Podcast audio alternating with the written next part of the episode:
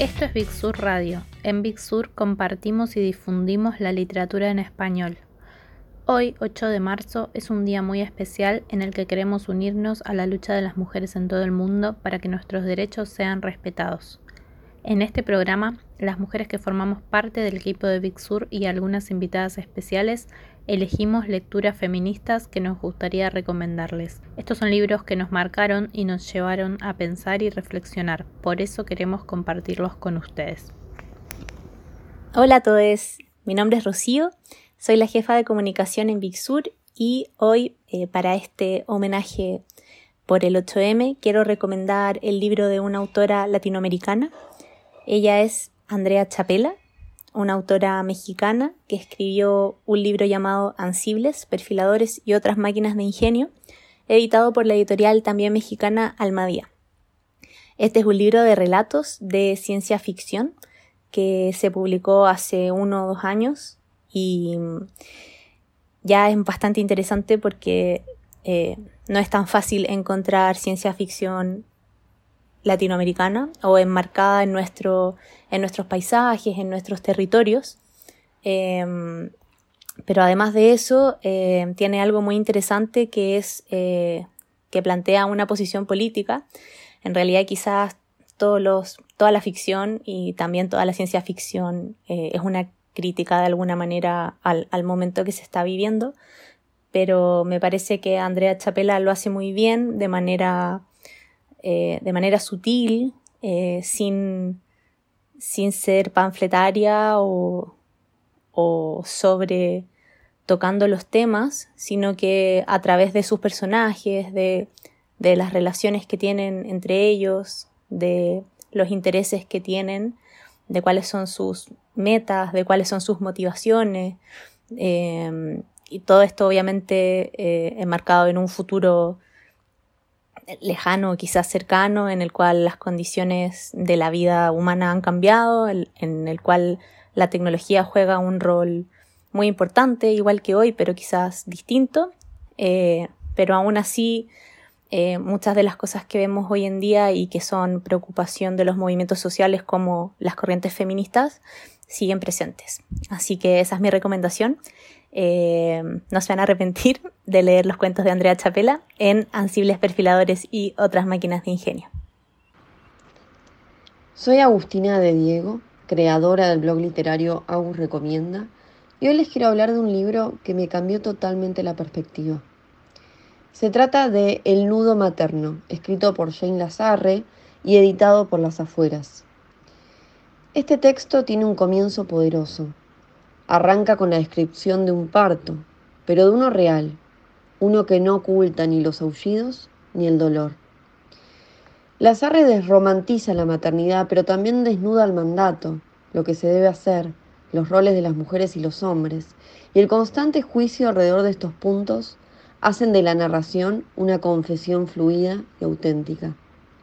Sus memorias se transforman en un legado que atraviesa y transforma a todo aquel que quiera leerla. Hola, soy Valen, la Community Manager de Big Sur, y quería recomendar para este día un lugar seguro de Olivia Terova, eh, que es edición de las afueras. Me gusta este libro particularmente porque hay una búsqueda de lo, de lo triste y lo, y lo bello también dentro del caos que es la familia en general. Eh, y, el chaleco salvavidas que por momentos significa la, amistad cuando la narradora se siente que no puede consigo misma ni con la vida, el interior y el exterior se vuelve pesado. Eh, y al mismo tiempo son ensayos que, que hablan de lo feo del mundo para una mujer que además de eso es joven, además de eso es escritora y además de eso es latinoamericana, em, pero siempre como el foco y el brillo puesto en, la salida, que es la compañía, y, y eso me gusta mucho. Así que lo recomiendo y que lo disfruten. El 8 de marzo. Se puede estar de acuerdo o no con la celebración del 8 de marzo, el Día Internacional de la Mujer. Bien puede ser porque los hechos que se conmemoran hacen referencia casi exclusiva a reivindicaciones políticas y laborales, o bien porque un solo día no es suficiente para conmemorar las luchas de aquellas que sostienen la mitad del cielo, o porque el homenaje significa un nuevo escamoteo con banda de música de un problema que internacionalmente aún presenta avisos de no resolución. Todo eso es cierto.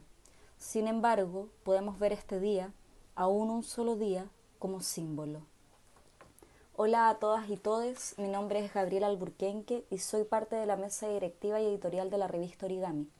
Les quiero recomendar Preguntas que hicieron movimiento de Julieta Kirwood, un libro editado por Banda Propia Editoras y prologado por Cynthia Rimsky, cuya selección y notas están a cargo de Pirina Ferretti y Luna Follegati.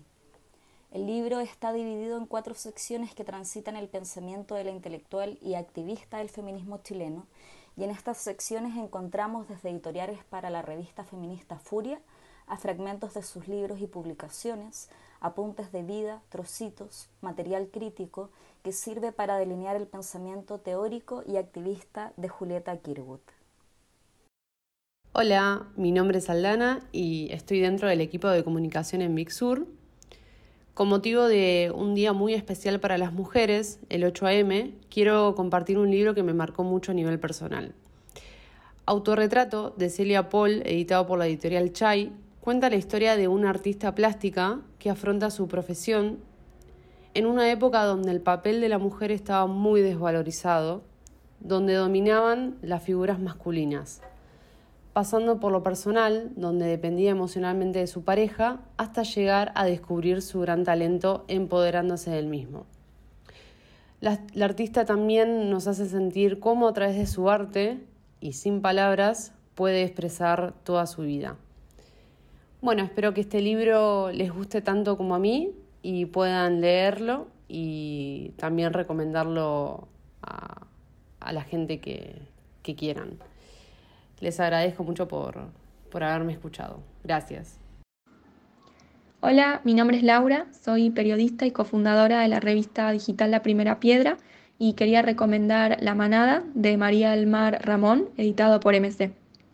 Es una novela que relata los hechos que desembocan en un asesinato, siendo de cerca la historia de un grupo de varones de una escuela religiosa de la clase alta colombiana. Em, la historia se adentra en ese mundo adolescente y explora la violencia física como la base de prácticas y de discursos que configuran las masculinidades. Se sitúa en el 2004, pero no sigue una única línea temporal, sino que vuelve hacia atrás en el tiempo para contar también en distintos capítulos la historia de las madres de los principales protagonistas de su propia adolescencia y toca temas como el deseo, la culpa y la maternidad. Todo esto me pareció muy interesante porque no solo hace un retrato de las clases sociales en Colombia, sino que además va diseccionando las estructuras machistas que sostienen todo ese universo que la autora logra crear. Hola, mi nombre es Judy Meneses, jefa de venta Sur, y este 8M les vengo a recomendar un libro de una autora mendocina llamada Cecilia Pavón. Es autora de libros de poemas y relatos, fundó en 1999 la Galería de Arte, Belleza y Felicidad, y también ha traducido autores como Lori Moore y Dorotea Lasky. La obra Pequeño Recuento sobre mis faltas, editada por Editorial Overol, es breve y variada. Poesía recogida en un volumen en un libro con seis relatos. Esta breve selección recoge algunos de sus cuentos y significa la introducción en Chile de una escritora interesante, que coquetea de manera genial con la cursilería hasta el punto de otorgarle otro sentido al término.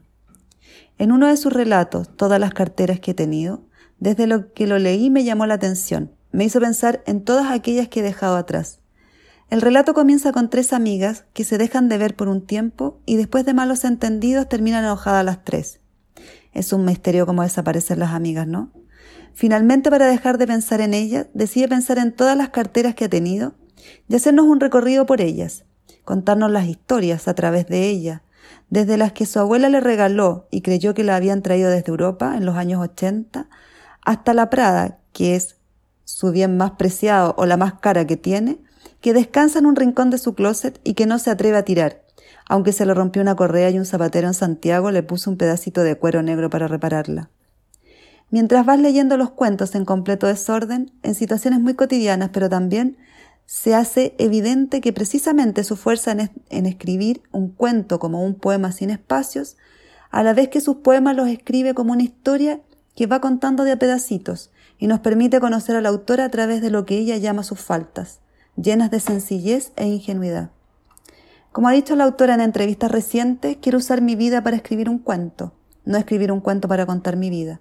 Si uso mi yo es para destruirlo y no para afirmarlos. Es un excelente libro, se los recomiendo. Hola a todos, soy Catalina Estrella, mediadora de lectura y columnista. En esta conmemoración del 8M quiero recomendar el libro La dicha tiene fin de la chilena María Mombel. Me decidí por esta antología poética recién editada por la Universidad de Valparaíso pensando en la importancia material y simbólica que tienen estos rescates. Antes de esta publicación no tenía ninguna referencia de su obra, ni como lectora ni como mediadora, y es algo que lamento profundamente. Acompañada de las ilustraciones de Pia Subercasó, la poesía de Mombel se construye en torno a un uso muy cuidadoso del lenguaje. Consciente de su propia escritura, moldea una voz que describe imágenes que se transforman en experiencias. Plasma las inquietudes más internas, la pérdida, el amor, y las traduce en sensaciones empíricas. Hay un algo que ahora puede ser descrito. ¿Cómo se pierde la obra de una poeta tan importante en su tiempo? ¿Cómo es que nos mantuvimos ajenos a su trabajo por décadas? ¿Por qué no bastó que Mistral la considerara una de las mejores poetas de América para que fuese reconocida hasta nuestros días? El canon literario es heteropatriarcal y está en deuda. Por eso desde mi oficio persigo la reivindicación política y la apertura de los espacios en el arte y la cultura. Y estos aportes permiten que de alguna manera se vaya cortando la enorme brecha que existe entre escritores varones cis y mujeres y disidencias a la hora de ser publicadas. Ahora que gracias a esta referencia ya puedo nombrar a María Monbel, les invito a leerla. Hola, yo soy Tamara, parte del equipo de comunicación de Big y el libro que quiero recomendar en este día es La ley de los volcanes de Adrienne Rich. Bueno, Adrienne Rich es una poeta y ensayista feminista que quizás ya escucharon nombrar y quizás incluso ya leyeron, eh, pero es, es, es para mí indispensable. Es una lectura muy placentera y también muy enriquecedora. Y particularmente la ley de los volcanes, que es una selección de poemas suyos publicada por la editorial Elefante, me parece una muy buena opción para leerla porque está traducido por Sandra Toro al español rioplatense. Tiene un prólogo de Margaret Randall que cuenta muchos aspectos de la vida de Adrienne que, mm, que es muy enriquecedor leer junto con su poesía y también hace muchas reflexiones sobre el contexto. Dice algo muy lindo, que bueno, ahora lo voy a citar mal porque no lo tengo acá, pero dice algo así como que ella recibió en su familia una educación un poco conservadora y podría haber sido una escritora que no rompiera con el status quo, pero realmente fue valiente y lo hizo. Y creo que esa clave de lectura acompaña un montón estos poemas que además son muy potentes y muy bien traducidos en esta edición. Eh, bueno, el libro está dividido en tres partes, son poemas de tres épocas y mm, la verdad recomiendo mucho para conocer a esta autora y como lectura feminista me parece indispensable. Hola, soy Irina del equipo comercial de Big y quiero recomendarles dos libros preciosos. El primero es de Olivia Terova, una joven escritora mexicana que ha escrito ya tres libros, Respirar bajo el agua, Pequeñas manifestaciones de la luz y el libro que acá vengo a recomendarles, Un lugar seguro.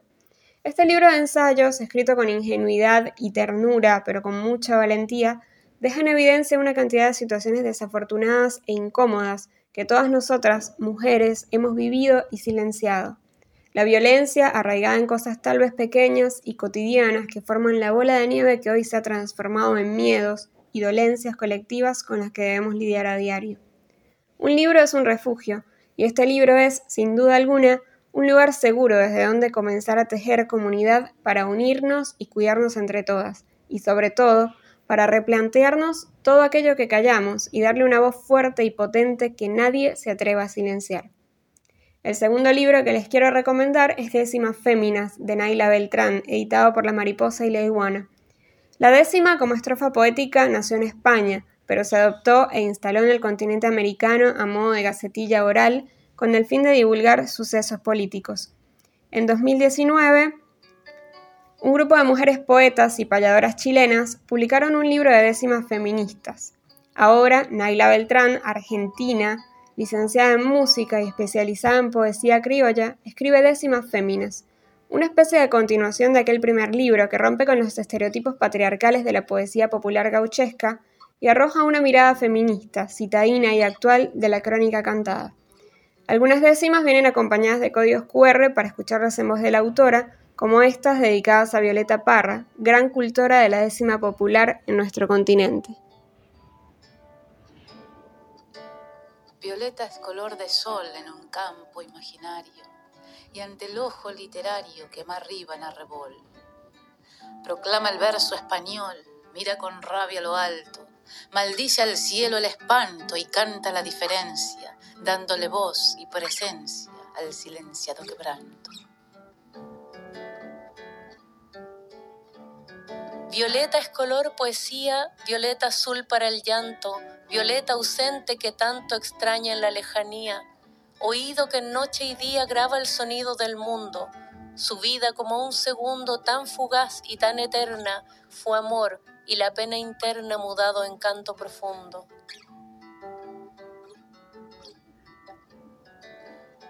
Se entrelazan estos días viejas décimas y cantos que riegan desde hace tantos años tierras de poesías. Me voy con hermanas mías en lírica caravana, con la lengua castellana pero amerindias raíces, soñando coplas felices en la tierra americana.